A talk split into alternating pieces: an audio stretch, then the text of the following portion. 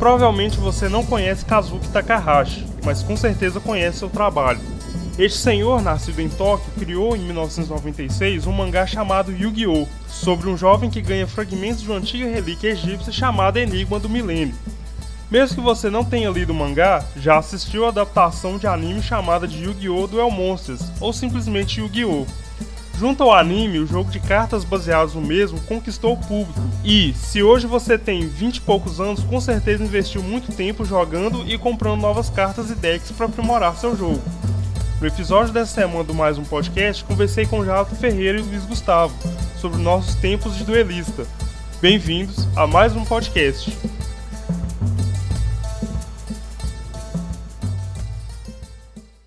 Senhoras e senhores, começando mais um episódio do Mais Um Podcast. E vamos falar hoje sobre nossos tempos de Yu-Gi-Oh!, nossas histórias de Yu-Gi-Oh! Vamos conversar um pouquinho sobre né, esse universo e as polêmicas e um pouquinho do, das coisas atuais. E aqui, meus convidados, Janton Ferreira e Luiz Pedrosa, por favor, se apresentem aí. Olá pessoal, boa tarde. Meu nome é Jailton Ferreira, eu sou fotógrafo, formado em Ciências Humanas e atualmente faço letras. E gostaria de dizer que é um grande prazer estar no mais um podcast. Muito obrigado pelo convite, Arthur. Pessoal, bom dia, boa tarde, boa noite. É, meu nome é Luiz Gustavo, eu sou engenheiro de automação e, bom, basicamente eu passei a minha vida toda aí jogando Yu-Gi-Oh!, infância, adolescência, hoje estamos aí para bater um papo. Muito bem, senhores. Convidados devidamente apresentados e vamos para a conversa, né? E aí o que eu quero saber de vocês qual foi o primeiro contato com Yu-Gi-Oh? Porque eu tive, né, o meu primeiro contato com, com essa mídia, nem com jogo, assim, foi através da extinta e saudosa é, TV Globinho, que um belo, eu não lembro o ano, estreou o desenho e aí, né, foi passo para virar febre, né, na, na, escola, a gente comentando. E aí, eu queria saber, Luiz, conta aí seu, seu primeiro contato com Yu-Gi-Oh! Cara, eu acho que é basicamente unânime, né? O contato do brasileiro com o Yu-Gi-Oh! Porque, assim, na época, cara, da TV Globinho, tudo que passava na TV Globinho virava febre, né? Então, também foi pela TV Globinho. E, e aí, cara, realmente virou uma febre, a galera levava deck pra, pra escola. E como o Luiz tinha dito, realmente acho que é impossível a gente não passar pela TV Globinho, né? E pelos comentários que vão surgindo dentro da escola. Então, interessante como é que o gosto foi sendo tomado através do, do, do desenho animado. Né? Eu lembro que um dia, subitamente, cheguei no, no, colégio, assim, na escola, quando eu tinha uns oito, nove anos de idade, e o pessoal começou a comentar freneticamente sobre isso, e eu, gente, mas o que que é e tal. Depois eu fui saber como funcionava o, o, jogo, né? E aí, cara, como todo, toda criança nessa idade, todo mundo entrou de cabeça. Cara, eu lembro que, tipo assim, Yu-Gi-Oh! estreou, cara, e não sei se era ainda, se era época de férias ou se era época de escola já que tinha estreado. Mas eu falei, caraca, velho, que desenho foda, assim. E eu lembro que um pouco depois que estreou, que a galera tava comentando, eu não lembro quanto tempo depois, o pessoal começou a vender os baralhos, velho. E tipo assim, todo, toda loja, assim, é, queria ganhar um, um, pedaço desse público vendendo baralho, nem que seja o baralho, o deck original mesmo, aquele que vinha na caixinha e com campo, ou, ou aqueles baralhos falsificados, velho. Mas assim, eu lembro que depois de um tempo da estreia do desenho e depois que todo mundo falava, cara, todo mundo queria comprar, queria ter, e tinha, né, é, é os baralhos de Yu-Gi-Oh! Tanto que, a, não sei, na escola de vocês, mas a minha escola, velho, é, tinha um, um, galpão, assim, que, é, que o pessoal ia pra aula do recreio, aquilo ali virava um. parecia a ilha dos duelistas, velho. Todo mundo jogava é, Yu-Gi-Oh, cara. Era muito, era muito legal isso. E eu lembro, Arthur, do início aí da, dessa febre, cara, porque assim, a gente morava no interior, então esses baralhos demoraram um pouco mais para chegar. Eu fazia as minhas cartas eu desenhava e fazia as cartas, cara, antes de jogar. E aí começou a chegar os baralhos, os baralhos piratas também. E na escola a mesma coisa, cara. Aquele mundo de gente parecia um cassino. A escola tinha virado um cassino. Exatamente isso, cara. É, é, foi bom você ter comentado esse negócio de criar as cartas, cara. Porque, assim, como, pelo menos na minha experiência, quase ninguém sabia jogar o jogo. Na verdade, eu não sabia jogar o jogo, então. É... E tinha algumas pessoas que também não sabiam. Aí a gente ia colocando, tipo, valores absurdos no ataque, na defesa, aí, tipo, se você não sabia reproduzir o exódio no desenho, você criava uma versão alternativa hiper pirateada, e o cara tinha, sei lá, 40 mil de ataque, 50 mil de defesa. É uma coisa absurda, uma coisa absurda. Mas muito legal também, né? Uma coisa que eu lembro, é, a gente teve contato, voltando nesse lance de não saber jogar, né? Porque até então, se eu não me engano, quando as cartinhas começaram a aparecer, é, elas vinham, vinham em inglês, se não me engano. Então. Era isso que eu ia comentar, porque já adiantando um tópico aqui da, da conversa, mas é, com, tinha as cartas de efeito, né? E a legenda tava em inglês, então, tipo assim, o nego inventava efeito pra carta, às vezes a carta não tinha aquele efeito, o cara falava que tinha. Era muito doido. Isso, cara, é, pois é, é, essa parte também, né, que a gente vai comentar daqui a pouco, mas é assim, as regras a gente não sabia, tipo, ia inventando também, então de repente, vamos supor, você comprava, ao invés de comprar cinco cartas normais, né, que é o que a regra, sei lá, peça, é, tipo, tinha gente pegando 20 cartas na mão e já colocando as 20 no campo. de repente, o campo que vinha junto com essas caixinhas e as cartinhas, ele já não cabia mais nada, né? O cara já estava colocando fora, já estava embaralhando tudo, já também, sei lá, ou empolgava ou ficava é, com raiva, né? Porque o cara estava roubando. Ah, era uma, era uma bagunça, era uma bagunça, mas é muito engraçado isso. Você está ouvindo mais um podcast. Vocês lembram do primeiro baralho que vocês ganharam? Porque eu lembro que o primeiro baralho e o meu primeiro duelo foi. Meu primeiro duelo foi com meu irmão. E aí o primeiro baralho que eu ganhei era um baralho do. Era um baralho do Yugi. Ele vinha numa caixinha e era um baralho que tinha um campo, né? Que tinha lá os cinco espaços para monstro, né? Para as cartas mágicas e armadilhas, o lugar de fusão, o lugar do, do, das cartas banidas, o cemitério e o lugar do deck.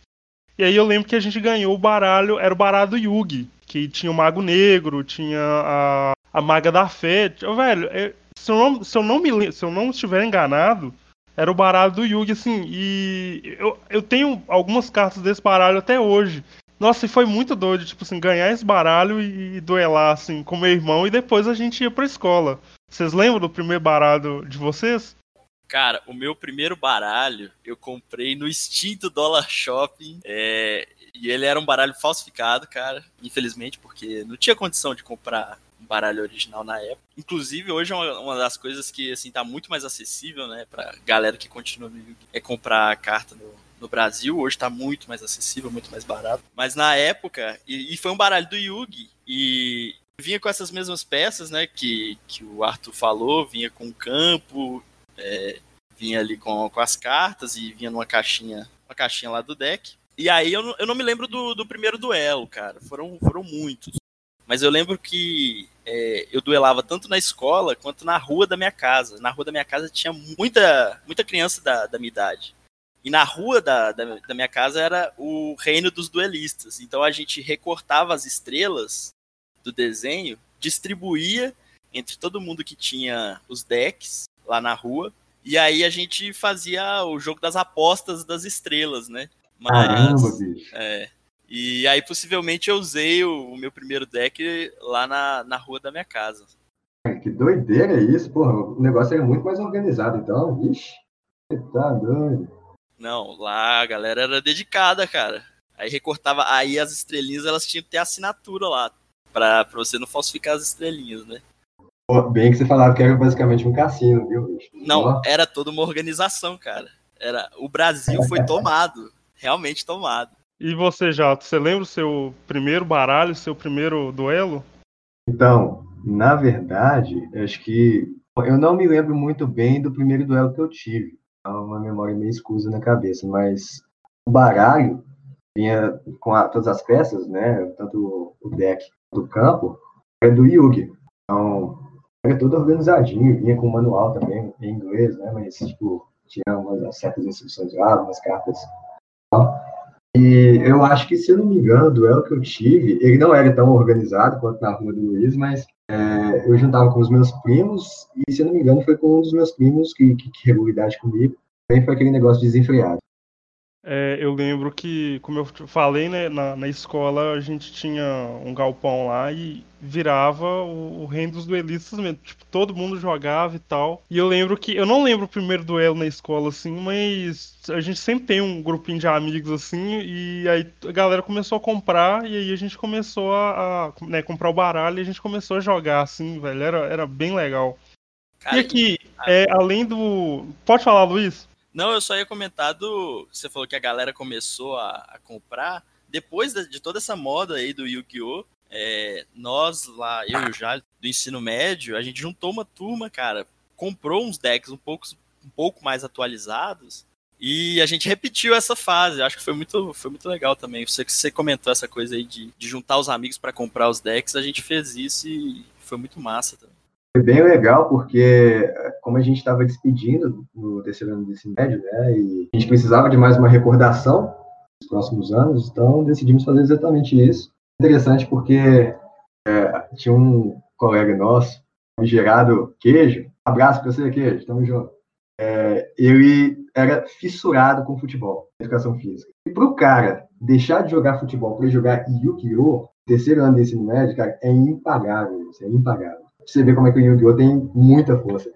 Ô, velho, eu lembro que na, na febre mesmo, assim, eu lembro que tinha força demais, cara. E, tipo, galera, geral trocava carta na escola, assim, geral levava baralho pra escola pra. Né, sempre rolava aquele comércio, comércio interno, assim, de, de, de carta de Yu-Gi-Oh! trocava e tal. Eu queria saber de vocês também, é, se além dos jogos né, presenciais, assim, na, na rua, na escola, vocês também jogavam nos consoles. Vocês chegaram a jogar o famoso Yu-Gi-Oh! Forbidden Memories do, do PlayStation 1? Cara, esse é um clássico. Eu acho que todo mundo que, tinha, que teve PlayStation 1, poderia nem gostar de Yu-Gi-Oh! jogou Forbidden Memories. E, e assim, na época, eu, eu tinha um PlayStation 1, mas eu não tinha um acesso à internet. Então eu achava o jogo muito difícil, né? Porque você tinha que saber a, a, combinações entre fusões, né? Que você podia fazer fusão a qualquer hora, mas você tinha que saber a combinação. E às vezes você fazia uma sequência de três fusões, e aí chegava na última que você precisava fazer para para ganhar o cara, a fusão não ia, e aí você, você perdia ali toda aquela sua fusão que você tinha feito no início. Mas eu joguei muito, cara, e, e assim, por não ter acesso a dicas, e, e na época eu morava meio afastado, assim, já de casa, afastado assim da, da cidade, não tinha vizinhos, né? Então eu basicamente zerei aquele jogo sozinho. E, e assim, na hora que eu descobri, por exemplo, que no aquele númerozinho que vinha embaixo das cartas de Yu-Gi-Oh! era um código para você comprar uma carta no jogo, cara, minha mente explodiu, minha mente explodiu. Mas é um jogo muito foda, né? Assim, não tem nada a ver com a regra do Yu-Gi-Oh! mesmo, né? Tem é baseado no Yu-Gi-Oh!, mas não, não segue as regras do Yu-Gi-Oh!, mas é, é um jogo sensacional, cara.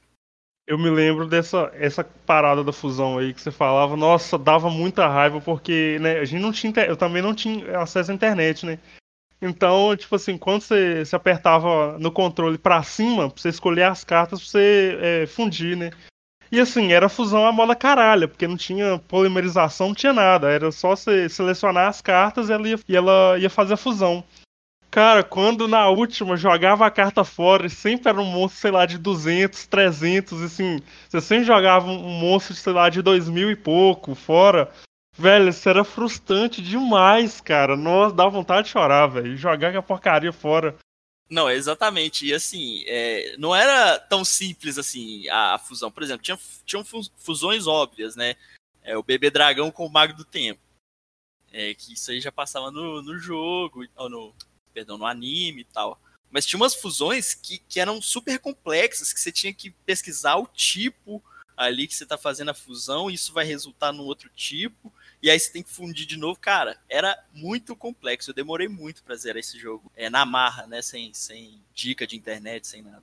Eu lembro que eu fui na malandragem que eu tinha um amigo que jogava videogame pra caramba, assim, e Yu-Gi-Oh! Forbidden Memories era um dos jogos que ele jogava muito.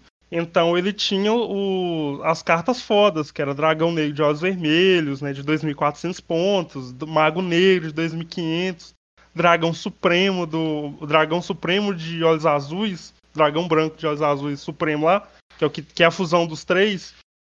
É, aí, velho, eu lembro que ele me passou o save dele no memory card. Galera de hoje nem deve saber o que é memory card, velho. Olha que doideira.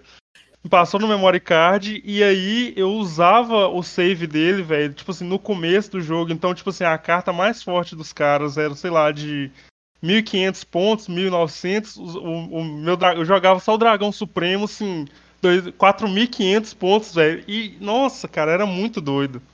Acho que, infelizmente, eu não tive a sorte de jogar esse jogo como vocês tiveram, porque eu, na época, até hoje, assim, pra falar a verdade, eu tô mais dentro do meio de carros, assim, jogos de carro, é uma coisa que me atrai bastante. Mas quando eu consegui é, convencer a minha mãe, lá com os meus 11, 12 anos, de ter um PlayStation 2, aí eu consegui arrumar um jogo que era já na época do GX, não era bem o, o clássico. Né? Então, acho que, se eu não me engano, era o Yu-Gi-Oh! GX Tag Force.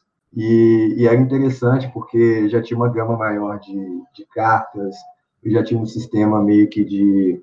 Se eu não me engano, era tipo um RPG, sabe? Então você andava com o personagem, é, vamos supor, encontrava com outro ali no meio do, de uma praça, já começava a duelar, entendeu? E não sei como que se compara o mecanismo de luta de um com o outro, né? Porque, cara, já faz muito tempo que eu não jogo esse jogo, e também não tive a experiência do outro. Mas eu lembro que, possivelmente, ele era parecido com o que a gente joga hoje, sabe? As regras, assim, é, com, com, com os jogos de, de mesa mesmo, né? Mas ele é bem interessante. Eu, infelizmente, não consegui zerar o, o jogo, mas, além dele, eu também tive contato com como se fosse um emulador de batalha de Yu-Gi-Oh! já estava velho, sabe? Depois que a gente formou na, no ensino médio e tal, um amigo nosso conseguiu achar na internet esse emulador e dava para jogar online, né? Então você construía as suas cartas, não tinha restrição, vamos supor, você tinha que comprar, gastar dinheiro dentro do jogo para poder montar o seu deck, né? Você já tinha todas as cartas disponíveis, montava tudo aquilo e ia é, jogar, né? Ia duelar. Então, que eu me lembro foram esses dois contatos que eu tive com o jogo, assim, em consoles ou PC. Você lembra como é que chamava esse emulador, Jade? É, eu tô tentando lembrar o nome dele aqui agora. Eu, eu... É, mas eu acho que esse emulador aí virou o atual Yu-Gi-Oh! Duel Links, não? Tipo assim, é, eles Tem pegaram. Também, né, é, eu acho que eles pegaram a lógica lá, que o cara já tinha programado tudo e tal, e colocaram nesse jogo e divulgaram o jogo, se pá. Não tenho certeza. É, teve, teve mas uma um... assim, né? Eu não joguei esse Duel Links ainda não, mas eu acredito que esse Duel Links segue as regras atuais. Vocês falaram de emulador aí, eu tenho um emulador de Game Boy Advance no, no computador aqui. E aí eu jogo. Tem dois jogos. Um que é do, do Yu-Gi-Oh! clássico, só que ele tem as regras da, da da Batalha da Cidade, que é aquela que monstro acima de quatro estrelas tem que ter, tem que ter um número X de tributo. Então, tipo, cinco estrelas, aí um tributo. Sete estrelas, acho que são dois, é, e por aí vai. E aí, uhum. tipo, pra você avançar, é, você tem que ganhar um número X de duelos com cada personagem. Então, por exemplo, o primeiro é, primeiro hall de duelistas assim é tipo o Yugi normal, o Joey, a Thea, o Tristan e eu acho que o Bakura normal. Aí depois que você vai, aí o segundo quando você ganha o número X lá de duelos, você vai para outro, é, você vai para outro hall de duelistas, que é aqueles caras do, aquele cara do, um, um que só usa baralho de água, é, que é meio pescador assim, eu não lembro o nome dele. Aí tem o Weevil Underwood, que é o baralho de inseto, o o Rex alguma coisa, que era o baralho de dinossauro e por aí vai. E aí o terceiro hall, onde eu parei, ele tinha uns caras mais, mais casca grossa, que era aqueles é, Harry Hunters que usam as cartas mais, mais difíceis assim. O Arcana, que era um cara que só tinha um baralho de, de mago negro. É, tinha um outro lá, tinha uns outros caras mais difíceis assim. Eu parei foi neles. E um outro jogo também que eu já gastei bons tempos, uma boa quantidade de horas jogando ele, é também de Game Boy Advance, que é um jogo do Yu-Gi-Oh! GX. Só que esse, é, não, era é, esse, às vezes ele me, me dava uma tristeza porque é, eu tava, eu fazia uma estratégia lá para atacar, às vezes fazia, custava fazer uma fusão de algum monstro, alguma coisa assim.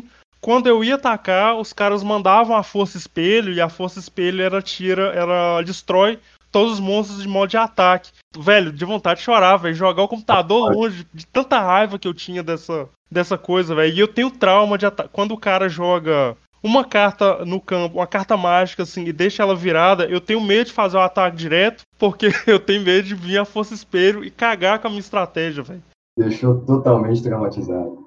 É, velho, e eu lembro uma outra carta mágica também que ferrava estratégia, duas cartas que ferravam estratégia nesse jogo do GX, era o Gigante Trunade, que ele colocava todas as cartas mágicas de volta para sua mão, e o outro era a Pena Mágica da Arpia, que ela destrói todas as cartas mágicas. Cara, que ódio que eu tinha dessas cartas, velho.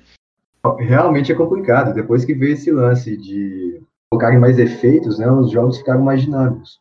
Na verdade, as cartas já tinham efeitos, mas eram um número menor. Né? Hoje, como você bem comentou, é, cada personagem emitia um deck. O que eu vejo como se fossem decks estruturais, né?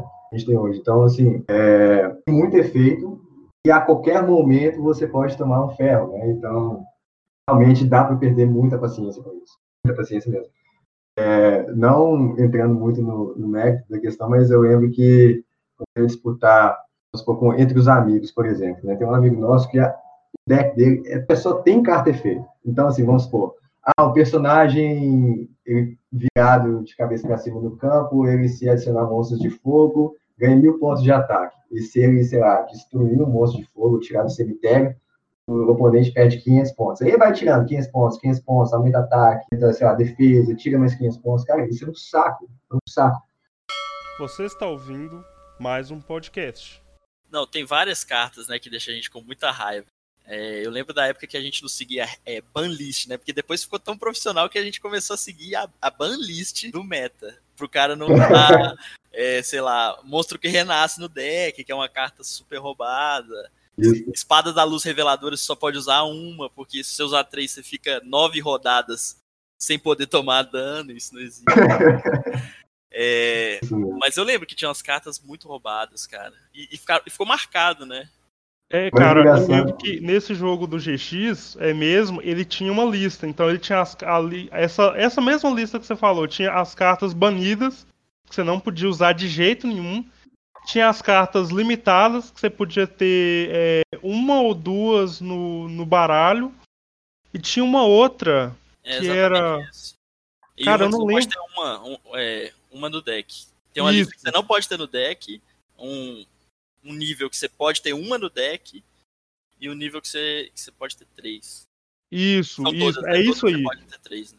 Aí no jogo do GX tem, tem essas cartas, velho. Então, tipo, e, e o outro jogo que eu falei do Yu-Gi-Oh! Do, do GBA não tinha. Então, tipo assim, quando você ia. Como eu joguei os dois, assim, então dava muita diferença na, na, nessa jogabilidade. E se não me engano, a Força Espelho era uma carta que você, eu não lembro se era uma carta. Não, não era carta banida, mas eu acho que você podia né?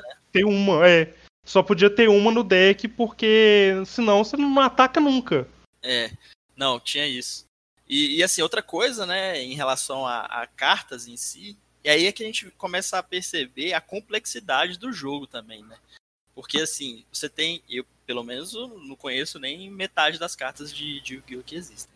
É, então, às vezes o seu oponente tem uma carta que você nunca viu na vida e que você vai ter que começar a interpretar o poder daquela carta ali na hora do jogo. É, isso eu acho que, que, tornou o jogo mais complexo, mas eu acho que é, essa é a graça também do Yu-Gi-Oh, né? É, claro, porque, por exemplo, é, tem um limite de carta que você pode ter também, né? Que é, são 60 cartas. E aí você tem que fazer ali, né, usando da, do poder da matemática ali pra você é, é, não passar desse limite. Eu acho que o mínimo é 60, o máximo é 60, eu não lembro. Se você for olhar para em termos do jogo, é mais desvantajoso você ter é, um número maior de cartas. É, o ideal Isso. é que tenha 40, né? Porque aí você. A carta que você precisa vem na sua mão na hora é, mais rápida, né? Do que, do que num deck de 60. Sim, e tipo, eu acho que é, é, a estrutura, mais ou menos, é tipo, é 40 de monstros, que é tipo 20 normal, 20 de efeito. Eu acho que 10 mágicas, 10, 10 armadilhas, alguma coisa assim, cara. E, tipo, dinamiza pra caramba o jogo. Porque se, eu, se não for uma lenda da internet, ou se não for fake news, eu lembro que um cara foi jogar num, num campeonato internacional de Yu-Gi-Oh! É, de, desse jeito. Só que o cara tinha tanta carta que o cara mal conseguia embaralhar.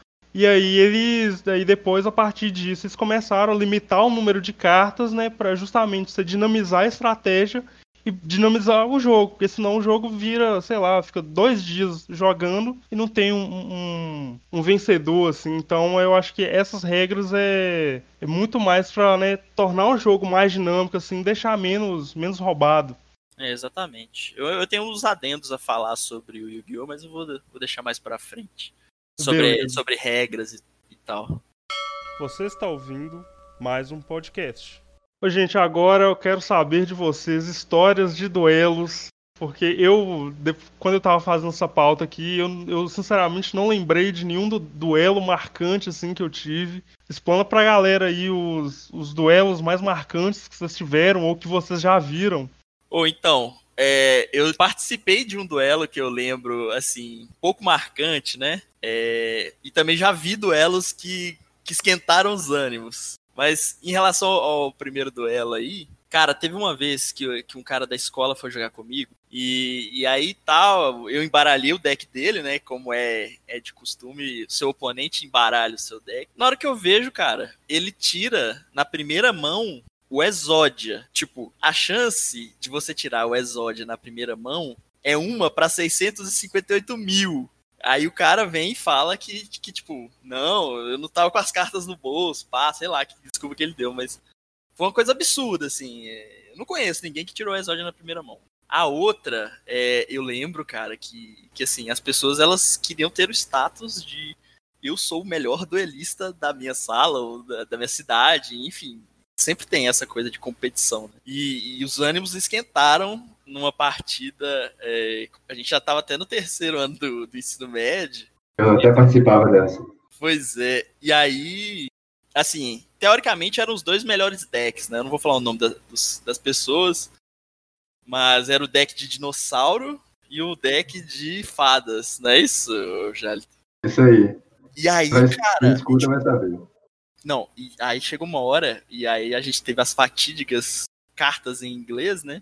que assim é, gerou uma discussão de, de elevar o tom por conta do efeito da carta de Yu-Gi-Oh! Porque assim, aquilo ali estava valendo ser o melhor duelista. Então, essa história foi bem engraçada. Chegou a, a ter que ser separado os duelistas.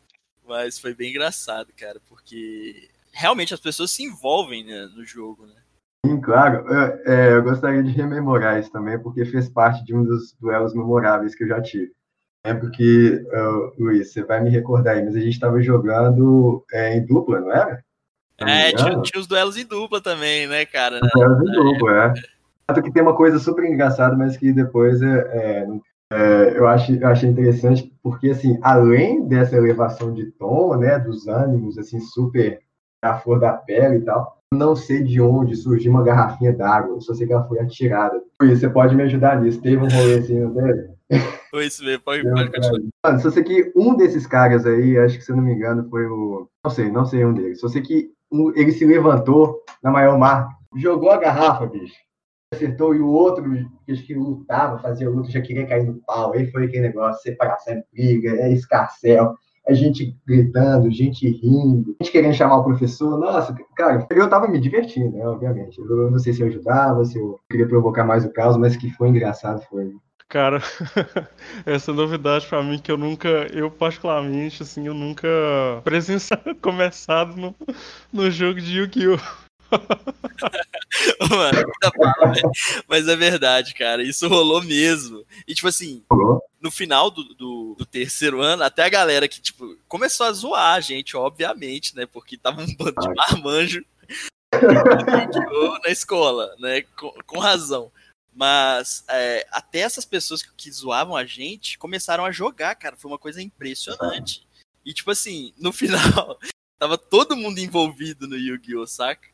E, e, esse tipo de situação começou a acontecer, tipo, briga por conta de Yu-Gi-Oh!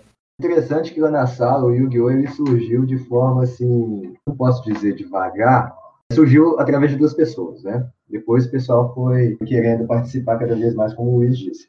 Surgiu de duas pessoas, é, que inclusive eram os novatos da nossa sala. E que inclusive é o que jogou a garrafinha d'água.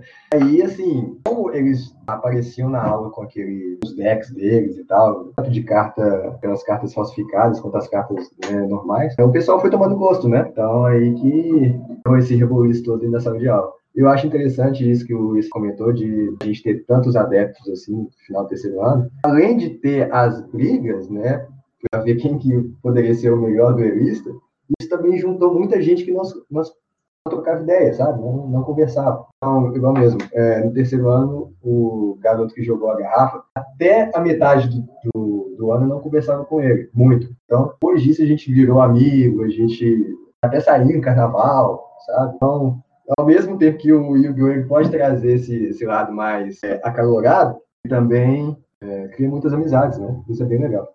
É, velho, num, num, lugar assim, tipo assim, você pega uma época, não sei se era o caso de vocês, eu acho que sim, mas é, era uma época sem internet, você não tinha muito o que fazer, então juntar a galera para jogar Yu-Gi-Oh! assim, seja na escola ou qualquer lugar assim, velho, nossa, era, era garantia de você fazer amizade. Era muito massa isso, cara. Eu achava isso muito legal. E se você for parar pra pensar, cara, você poderia ir naquela época da febre para qualquer lugar do Brasil, praticamente, que as pessoas, que as crianças ali da rua, que você fosse ficar. Se fosse do interior era mais fácil, né? De, dessas, de, de encontrar. Mas elas iam ter um deck, cara, de, de Yu-Gi-Oh! Porque, tipo, tomou conta do Brasil realmente, cara. Pois é, velho, era foi febre mesmo, sim, foi uma coisa que ela não foi passageira, assim, porque ela durou alguns anos, pelo menos, assim, pelo menos até onde o desenho passou. Mas é, isso que o Luiz falou era verdade, cara, que você podia ir para qualquer lugar, assim, e você ia encontrar alguém para jogar um, ou pelo menos para trocar a carta, alguma coisa assim. Você está ouvindo mais um podcast. É, e galera, é, outra coisa que, como cê, a gente está falando aqui dos nossos círculos de amizade e tal, sei o que, é, a gente contou a história aí dos nossos duelos, né, vocês no caso, né, porque eu, particularmente, eu não lembro, mas é, vocês já tiveram aquele amigo cascaô que fala que tinha a carta fodona lá do jogo e não sei o que, mas não tinha porcaria nenhuma? Vocês tinham esses caras mais, mais cascateiros, assim? É, sempre tem o cara do Miguel, né? Sempre tem. Então, eu lembro que depois que a gente, terceiro ano, juntou para comprar as cartas, meio que todo mundo já sabia, cada um tinha, né? Então, dizer que só jogava mais com as cartas que a gente pode dizer não eram falsificadas, né? As cartas reais mesmo. Então, era mais tranquilo. Mas eu lembro que na época em que a gente tinha 9, 8, 10 anos, que era febre mesmo, que tinha de, de amigo que dava migué, cara, nossa, você não tem ideia inclusive usava como blefe, né? Aí, sei lá, de repente você tá duelando com um cara e ele aparece com uma carta.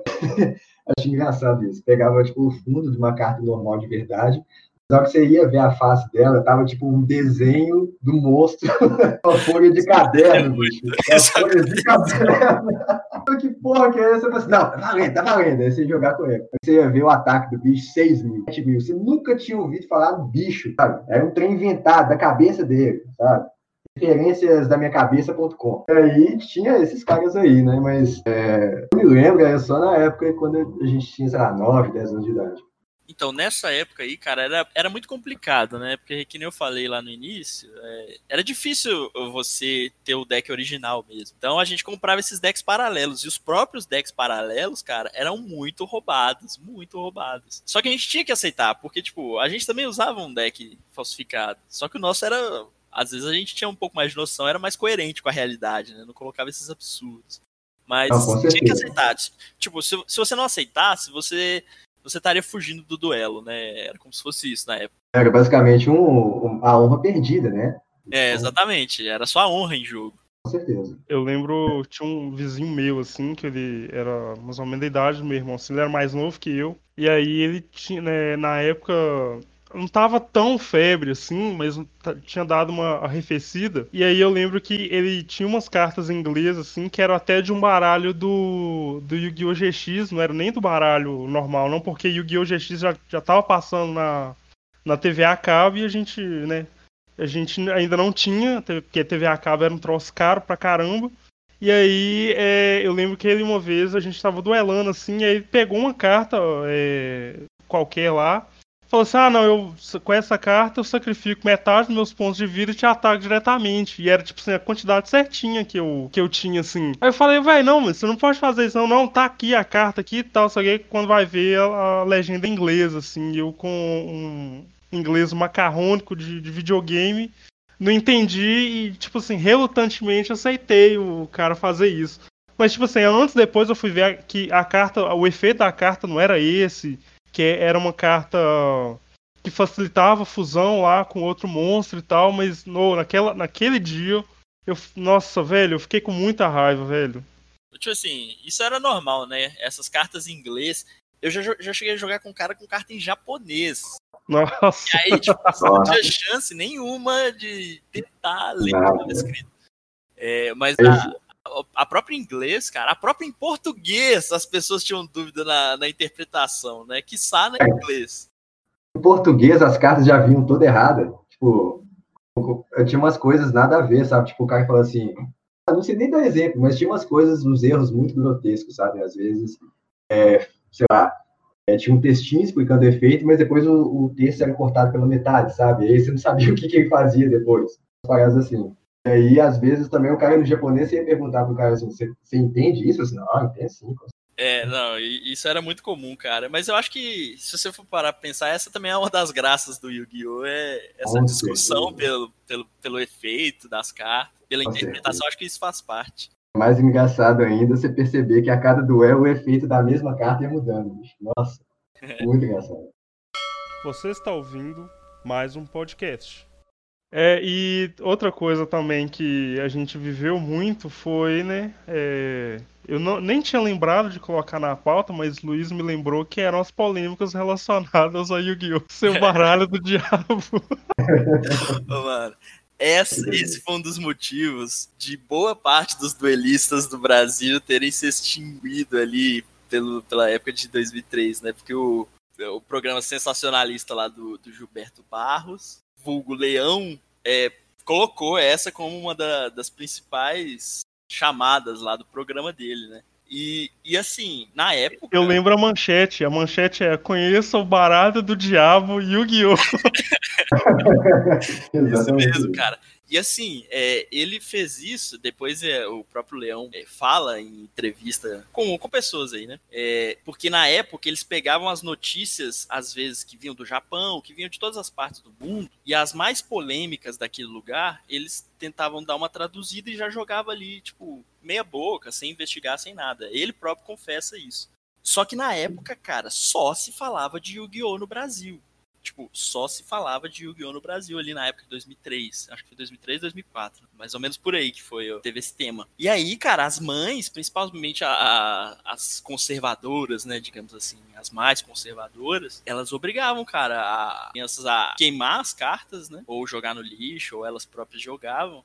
E além disso, ela, ela queria, elas queriam convencer as mães dos, dos amigos, né? É, a não deixarem aquele tipo de coisa. É, mas assim, se você for parar pra ver, é, o Yu-Gi-Oh!, né, principalmente o Duel Monsters, ele, que é o, que é o anime, é, ele tem essa pegada de, de Egito, de deuses egípcios, e aí usa muito da simbologia é, do, do Egito. E aí eles começaram a linkar essas coisas com Illuminati, e aí começaram a pegar no, os nomes das cartas de, sei lá, o Mago Negro, Mago do Caos das Trevas. É, hum. não, então essas crianças estão, cara, é realmente invocando aqui é, o demônio. O próprio desenho, ele é muito sombrio, né, cara? Tipo assim, é um desenho das trevas, assim, se for para analisar a história de fato, que é o Pegasus, ele sequestra e aprisiona a alma do avô do Yugi numa carta, é, obriga vários e faz isso com várias pessoas, obriga aquelas pessoas a duelarem ali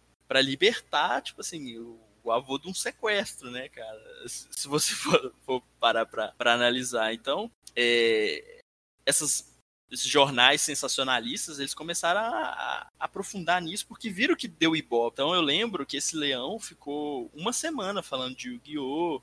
E aí mostrando depoimento de mãe, e aí entra na, naquela bobagem, né? Que, que, as pessoas começam a linkar RPG ao, ao suicídio, é, ou então o, o próprio Yu-Gi-Oh! E, e, aí começou a ficar mais pesado, sabe? A, o lance do Yu-Gi-Oh! E, e eu sei que, que eu senti uma, uma diminuída boa, tá? Nessa, nessa febre, pelo menos do, das cartas, né? O desenho continuou passando, né? Até o contrato deles lá terminar, mas eu, eu senti isso, que o número de pessoas jogando o jogo realmente diminuiu. É, eu continuei jogando, né? Mas, mas eu senti isso e foi uma polêmica grande na época. Oh, e tem um negócio também, né? Que eu só esqueci de comentar. Yu-Gi-Oh! era começou a ser associada a temas relacionados ao ocultismo, né? Que tem muito o linguajar de, disso, que contribui para isso, pelo menos, né? Tipo assim, tributos, sacrifícios, invocações. Aí, cara, isso aí foi, pra época, foi um prato cheio. Não, pois é, velho. Eu lembro que é, meus pais também, tipo, meus pais não obrigaram a jogar baralho fora, assim, ainda bem. Mas eu lembro que, os, como os dois são muito religiosos, assim, eles ficaram bem incomodados, sabe? Assim, tipo, ah, tem um jogo que a molecada tá jogando e que é do, do diabo. Como assim, velho? Não, tem que parar esse negócio. E aí, velho, eu lembro que. É é, depois de um tempo, como você falou, é, a galera começou a parar de jogar e eu lembro que foi isso mesmo, assim, a galera começou a... Tinha alguns ainda que jogavam e tal, mas que depois eles é, foram parando, é, ainda assistiram o desenho e tal, mas é, a galera deu essas polêmicas assim, deram diminuída boa, até mesmo nas vendas, velho, que depois começou a ficar difícil achar baralho, assim, pra, pra comprar e tal. Isso aí você vê como é que é o poder é, assim, da mídia, né? Por isso o motivo da gente precisar de um jornalismo inteligente, né, cara? Porque é, é meio absurdo você, assim, chega lá em, em rede nacional, Yu-Gi-Oh! baralho do diabo, olha como forte é isso, pesado é isso. E assim, do nada, né? Jogou lá e esses caras só querem audiência mesmo. Eu entendo esse lado, mas, mas é, é complicado esse, esse, tipo de informação falsa, principalmente na época que a gente basicamente confiava a nossa, a nossa fonte de informação era TV aberta, né? É, velho, tipo assim, foi. Nossa, foi bem chato, assim. Até hoje esses trem, assim, essas notícias essas notícias mais, né, mais chamativas, assim, igual, é, igual comentei no episódio sobre videogame, a, a, né, qualquer assassinato, assim, que dá alguma coisa assim, a culpa é do videogame, então, foda, velho. É, é, é, é, esse é um tema realmente complexo, né? As pessoas, elas tentam, por exemplo, tirar o problema, tirar o foco do problema principal, né? O problema principal é a depressão, por exemplo. Aí, sim, sim. se a pessoa joga um videogame, é, né, eles não querem admitir que a, sei lá, a criança era talvez depressiva, né?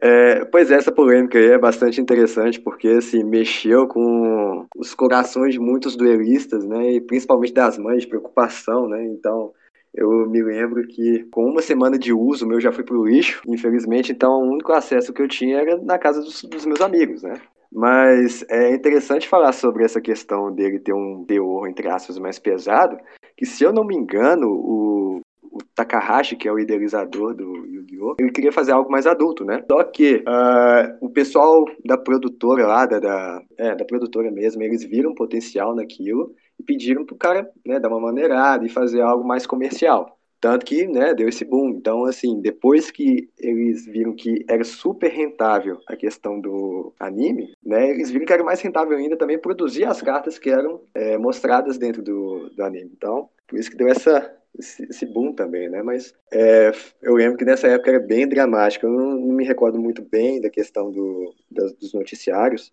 porque eu não assistia muito a televisão. É, o que eu só presenciava mesmo era minha mãe falando assim: ah, tá vendo? Você, você, daqui a pouco você tá fazendo pacto com o demônio, que não sei o quê. Mas, né, não, não tem fundamento nisso. É uma coisa bem delicada de se tratar, né? É, é típico de, de programa sensacionalista, né? Mostrar essas coisas, assim, pegar casos isolados e anexar no, no, no contexto ali que eles querem botar em pauta. Então é, é bem, bem é dramático. Qualquer, é, audiência a qualquer custo, né? Com certeza, com certeza. É esse o problema. É nisso que vocês falaram, é, acho que nisso que vocês falaram aí do, do o Jato falou aí do tom sombrio, eu não sei se vocês já viram a primeira tentativa de adaptação do desenho da Toei. Toei foi o primeiro estúdio a, a tentar adaptar Yu-Gi-Oh!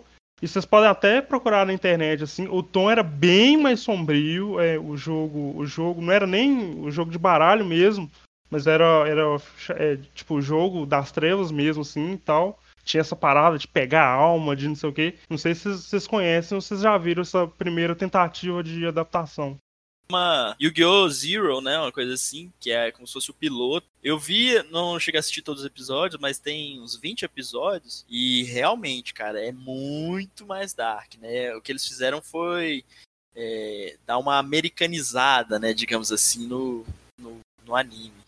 O Kaiba tinha. E, e, mudaram alguns personagens, personagens, né? O Kaiba tinha cabelo verde. Enfim, eles deram realmente uma americanizada aí no, no anime. Eu não cheguei a ver esse isso, fato mesmo, não, mas. Isso, é... era isso mesmo. Você está ouvindo mais um podcast. É, e galera, hoje em dia, é, vocês têm contato com a, o Yu-Gi-Oh! atualmente e as regras atuais? Porque eu sei que aquela que a gente jogava, que, não sei vocês, mas eu joguei até aquela regra da, da época da Batalha da Cidade que tinha que, né, tinha os discos de duelo e tal, e aí você começava a tributar os monstros e tudo mais. Hoje em dia vocês jogam aquela que usa fusão sincro, ou vocês têm contato com alguém que joga isso aí, ou vocês pararam também mais ou menos nessa época?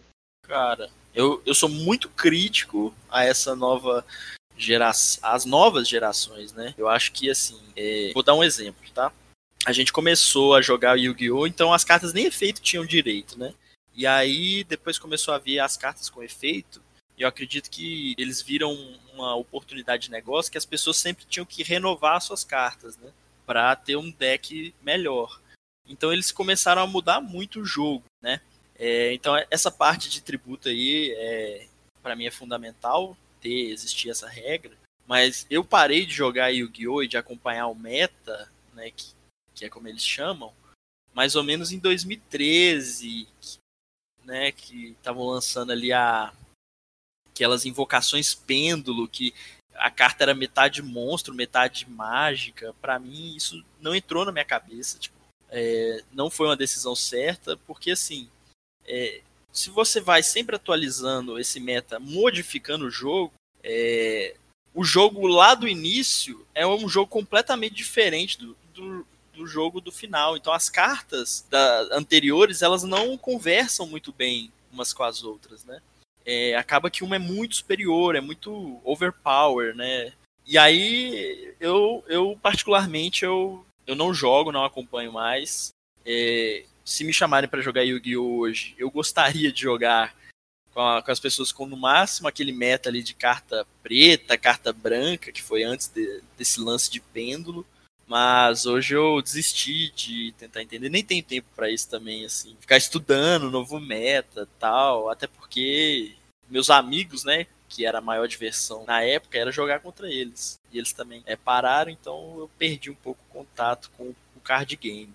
Bom, já, já comigo, assim, é, eu não tenho muito contato com essas, com essas questões, porque eu acho, igual mesmo, se, se nós pegarmos o exemplo do pêndulo, por exemplo, tem um, um, aspecto lá que a carta, ela, vamos supor, você tem uma carta monstro, ela tem efeito de carta monstro e efeito de carta mágica, por exemplo. Então, assim, se você, por mais que eles queiram diversificar o, o jogo, né, dar uma repaginada, repaginada nele, fica meio complicado porque, como o Luiz disse, perde muito da essência do que tinha antes. Então, assim, se você for pegar um deck pêndulo e pegar um deck estrutural, um meta, e tentar fazer uma batalha entre esses dois, vai ficar muito complicado. Então, o pêndulo pode sair vitorioso porque é mais forte, tem mais recursos. Então, assim, é, na minha opinião, eu acho que meio que corta um pouco a diversão. Por mais que o Yu-Gi-Oh! ele seja um jogo de cartas complexo, né, na sua essência, é, ele também tem uma certa simplicidade, se você for olhar mais a fundo, né? E quando você pega um, algo... É meio contraditório falar isso, né? Mas, tipo, acho que na minha cabeça faz um pouco de sentido. Então, assim, a partir do momento que você complexifica mais um jogo que é complexo, então aquela curva de, de aprendizado ela se torna um pouco mais complicada, né? Então, assim, eu perdi o contato também. Na verdade, eu nunca tive esse contato com, com os baralhos XYZ, aquelas cartas pretas. Eu nem sei denominá-los, assim, mas eu, eu quis ficar mais com a galera mesmo da minha sala, da minha turma, os amigos, né? Que a gente trabalhava com essas coisas mais simples e, e dava certo, né? A diversão era ali. Então. É, eu acho que o jogo, assim, você mudou o jogo, né, cara? Você não, não só mudou as cartas, porque eu acho que o jogo em si, se continuasse ali naquela, naquele lance de carta efeito, você já tem uma gama enorme ali de, de, possibilidades, porque ali você tem as cartas mágicas. Aí a carta mágica pode ser de equipamento, uma carta permanente, uma carta rápida, de ativação rápida, você uhum. tem o um campo, é, isso é o uhum. jogo básico ali até o, até o GX, né? É, aí você tem um monstro em modo de defesa, o que é uma carta virada para baixo, uma carta armadilha. Então ali você já tem uma gama de possibilidades enorme. Sim, é, sim. Só, só modificando o efeito das cartas, entendeu? Tipo, o efeito dessa carta mágica, ou o efeito desse monstro. Só que aí eles começam a adicionar muito mais coisa, cara. O jogo começa a ficar gigante, enorme, assim, em questões de tanto de estratégia quanto de, de número de, de, de, metas, de cartas, eh, enfim. Eu sou do saldo. Isso pode ser um saudosismo da minha parte, mas eu acho que o jogo perdeu a essência. Eu sou um dos caras que defende a. Sou, sou da galera Roots.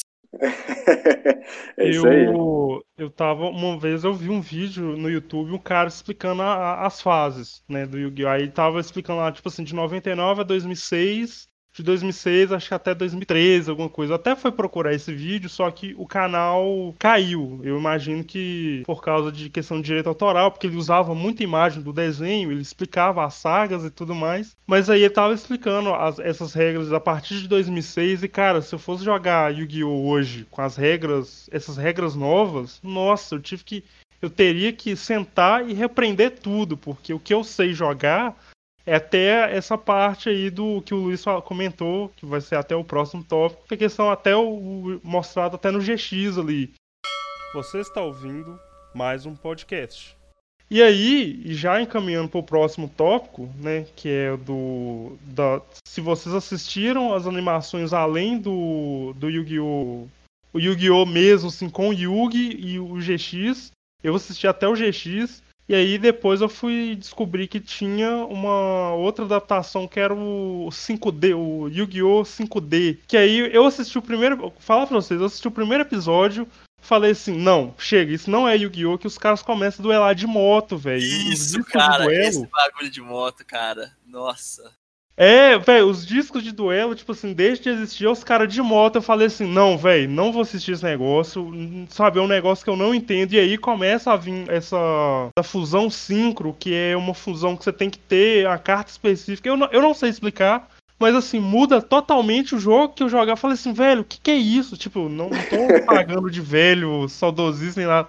Mas assim, cara, mudou demais. Então, se você for pegar pra assistir, você que, tipo, a gente que é da, daquela época, que assistiu o Yu-Gi-Oh! da TV Globinho e assistiu alguma coisa do, do, GX, seja em casa, na TV a cabo, ou seja na casa do, do amigo rico que tinha o Cartoon Network, que, o, a Jetix, eu não lembro qual canal que passava. É, esses novos agora, velho, depois eu vi que tinha um 5D, depois tinha um tal de Zex, é, Zexal, e tinha um outro que era Ark Vivo. Assim, gente, o que, que vocês estão fazendo com Yu-Gi-Oh, velho? Yu-Gi-Oh acabou lá no GX pra mim, fraga.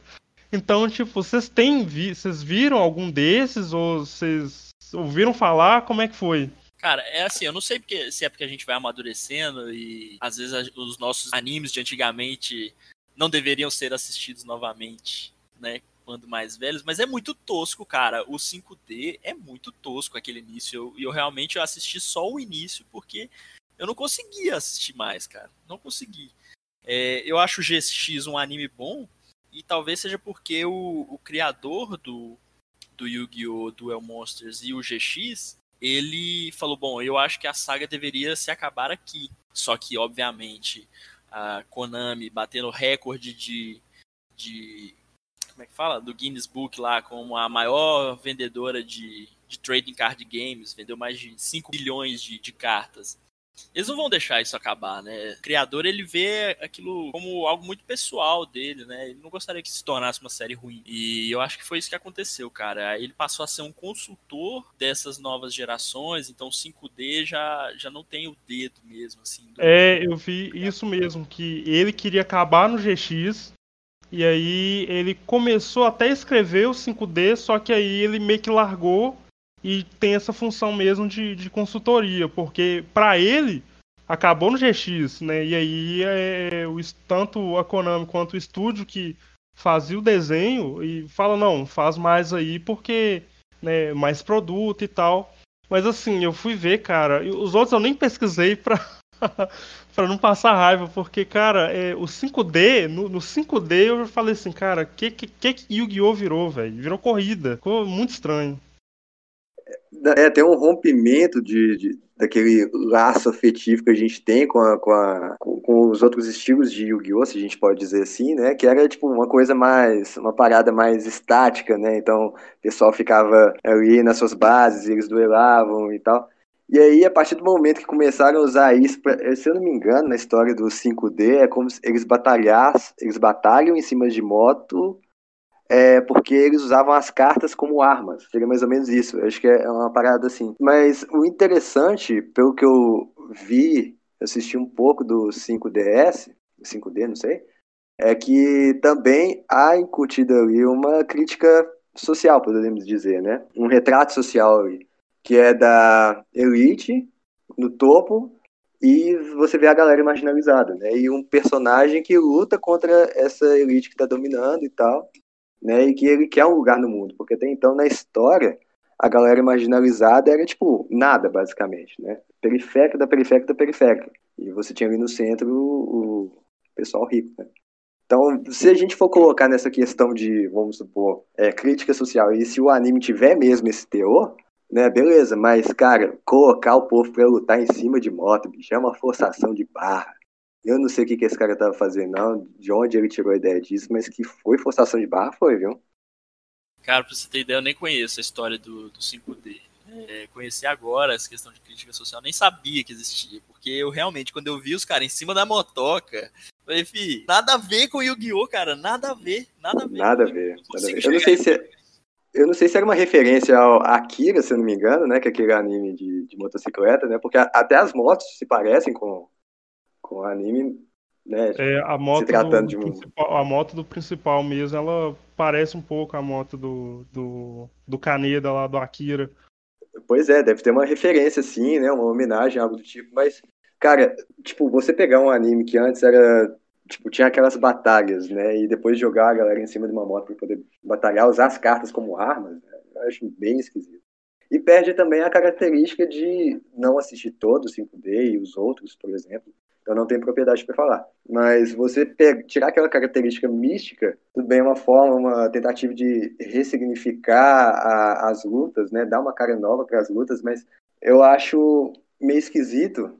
Não, não é que eu acho meio esquisito, mas é meio que uh, trair um pouco a ideia original do Yu-Gi-Oh!, que é você pegar o Egito Antigo, né? Toda essa simbologia, todos os signos, e que era um assunto bem interessante, né? E de repente você colocar é, o jogo, o jogo de Yu-Gi-Oh! numa plataforma, numa forma totalmente diferente, né? Tá certo que assim, é uma questão de dar uma repaginada, ressignificar as lutas e tal, mas, cara, é, sei lá, dava para aproveitar muito mais, sabe? Dava é, para aproveitar muito mais mesmo que eles poderiam ter explorado essa, essa, essa questão do, do Yugi por mais pelo menos duas temporadas, cara. Porque você vê que os duzentos e tantos episódios do, do Yu-Gi-Oh! original, eles são muito bons, cara.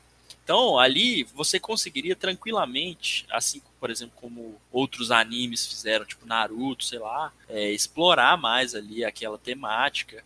E, e, os caras quiseram mudar completamente, saca? É, então, eu. Tem gente que gosta, né, cara? Mas é, eu, particularmente, não conseguia também acompanhar essa, essa nova saga aí, não.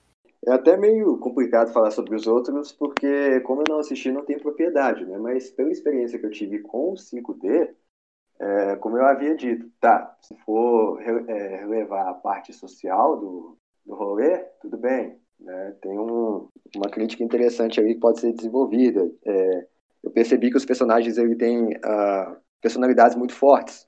Então é uma coisa bem legal de se trabalhar em animes, né? Que podemos ver que possivelmente os personagens têm uma profundidade psicológica bem legal, assim, né? Para se trabalhar. Só que é, pois é, tem, não sei se é falta de costume com, com esse lance de Yu-Gi-Oh, né? Porque na minha experiência eu só jogo, eu não assisto mais os animes.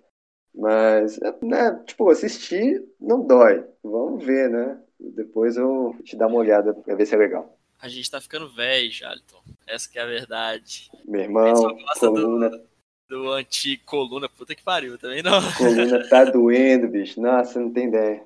Pô, mas é, esse negócio aí, cara, é igual o Dragon Ball, saca? Eu, às vezes pode ser isso também, né? Eu critico aqui essa nova geração, mas é, tem gente que gosta. Às vezes as crianças de hoje vão gostar mais do Yu-Gi-Oh! É, essa última aí, que é o Arquive, do que o Duel Monsters, cara.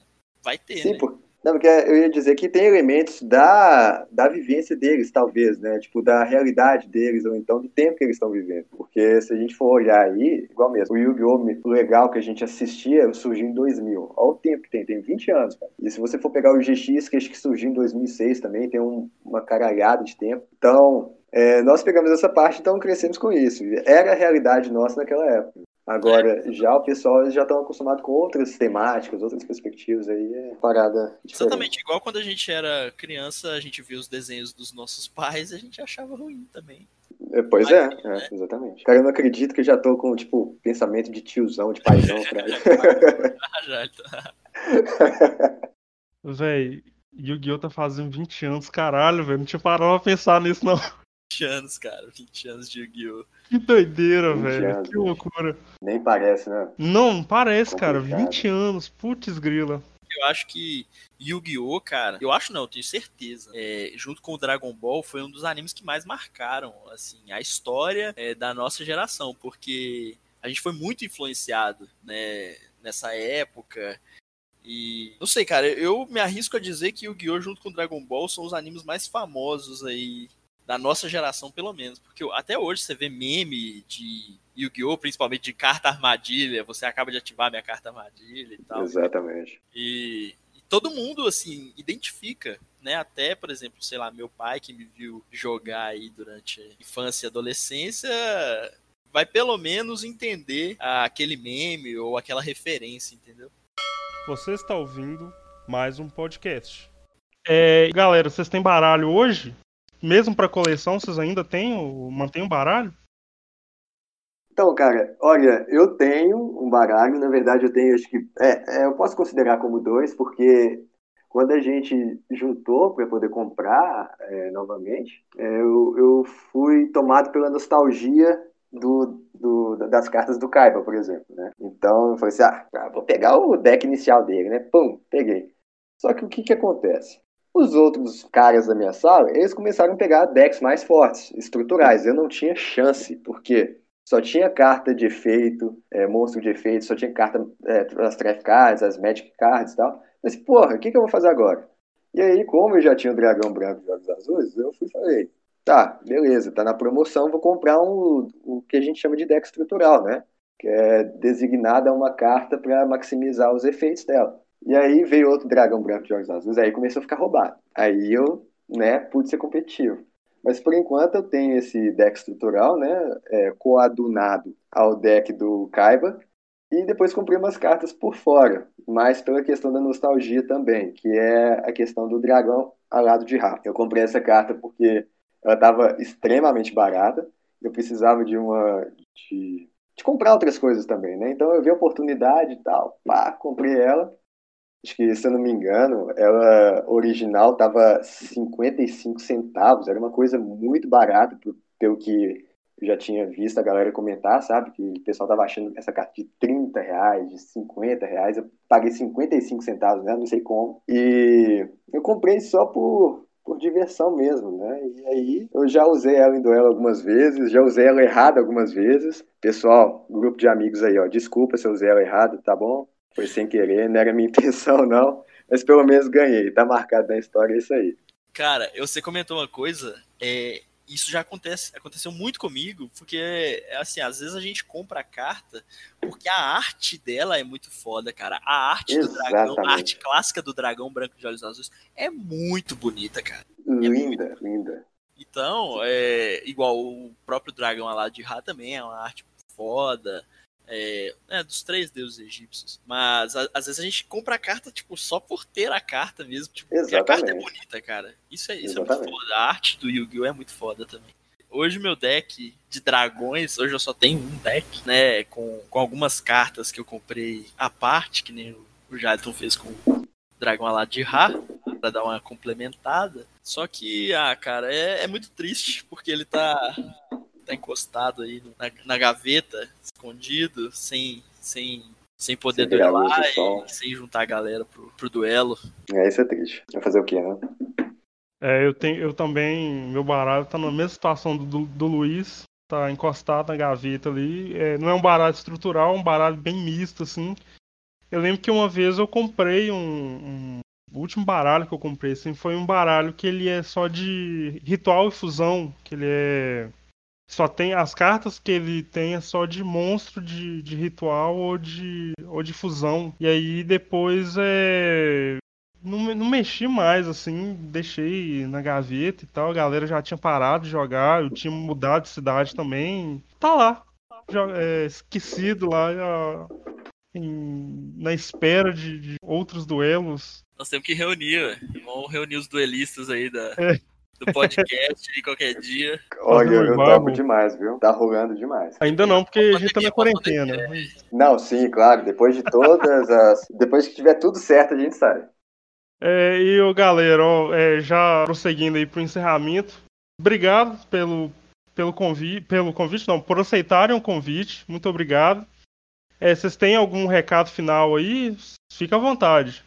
Cara, eu queria agradecer. Confesso que fiquei nervoso no, no princípio. Não sei se vai ficar claro isso. Mas no final é, foi muito bom, cara. Foi muito bom a conversa. Foi bom ter essa nostalgia aí dos tempos de duelista. Eu sou um fã há muito tempo é, de podcast. Eu acho que já tem uns sete anos aí que, que eu acompanho os podcasts. Gostei muito, cara, do, os dois, dois primeiros episódios aí do mais um podcast. Já tá lá nos meus favoritos do Spotify. E sempre que precisar, cara, tamo aí. Valeu, obrigado, pessoal. Bom, eu gostaria de dizer que é uma satisfação imensa participar do mais um podcast. Eu adorei o convite também fazendo das palavras do Luiz, é, os episódios, os dois primeiros episódios ficaram ótimos, baita qualidade. É, e são assuntos que são bons, né? Provocam, lembrando mais uma vez as palavras do Luiz, uma nostalgia pra gente, né? Quando éramos, uma nostalgia de quando éramos crianças. Então, assim, é, eu gostaria de dizer mais uma vez muito obrigado, é uma satisfação. E espero estar aqui novamente. E aqui, para todo mundo que está nos ouvindo, por favor, se cuidem, não tá brincadeira, tá bom? É isso aí, forte abraço. Aí finaliza com É hora do duelo! Isso, isso nerdice, eu vou ser obrigado a deixar essa edição. nerdice mais de 8 mil, isso aí. Ô galera, brigadão aí pelo, pela. Foi uma conversa realmente muito boa. É, ficar lembrando os tempos de, de escola, assim, os tempos de Yu-Gi-Oh! Com certeza, é, vocês ainda vão, vão ser convidados, ainda tem muito mais tema para a gente explorar de infância e tudo mais. E no mais é isso. Eu, de novo, agradeço é, vocês terem aceitado o convite e até uma próxima. Até mais, galera. Valeu. Tamo junto.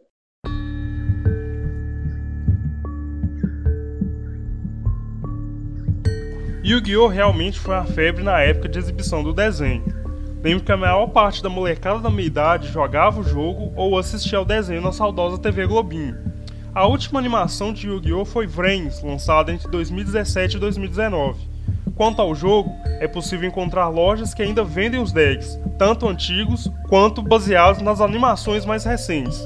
E se você quiser aprender a jogar ou lembrar como se joga, existem vídeos no YouTube que explicam o jogo e suas regras. Nos vemos no próximo episódio. Até breve, um abraço.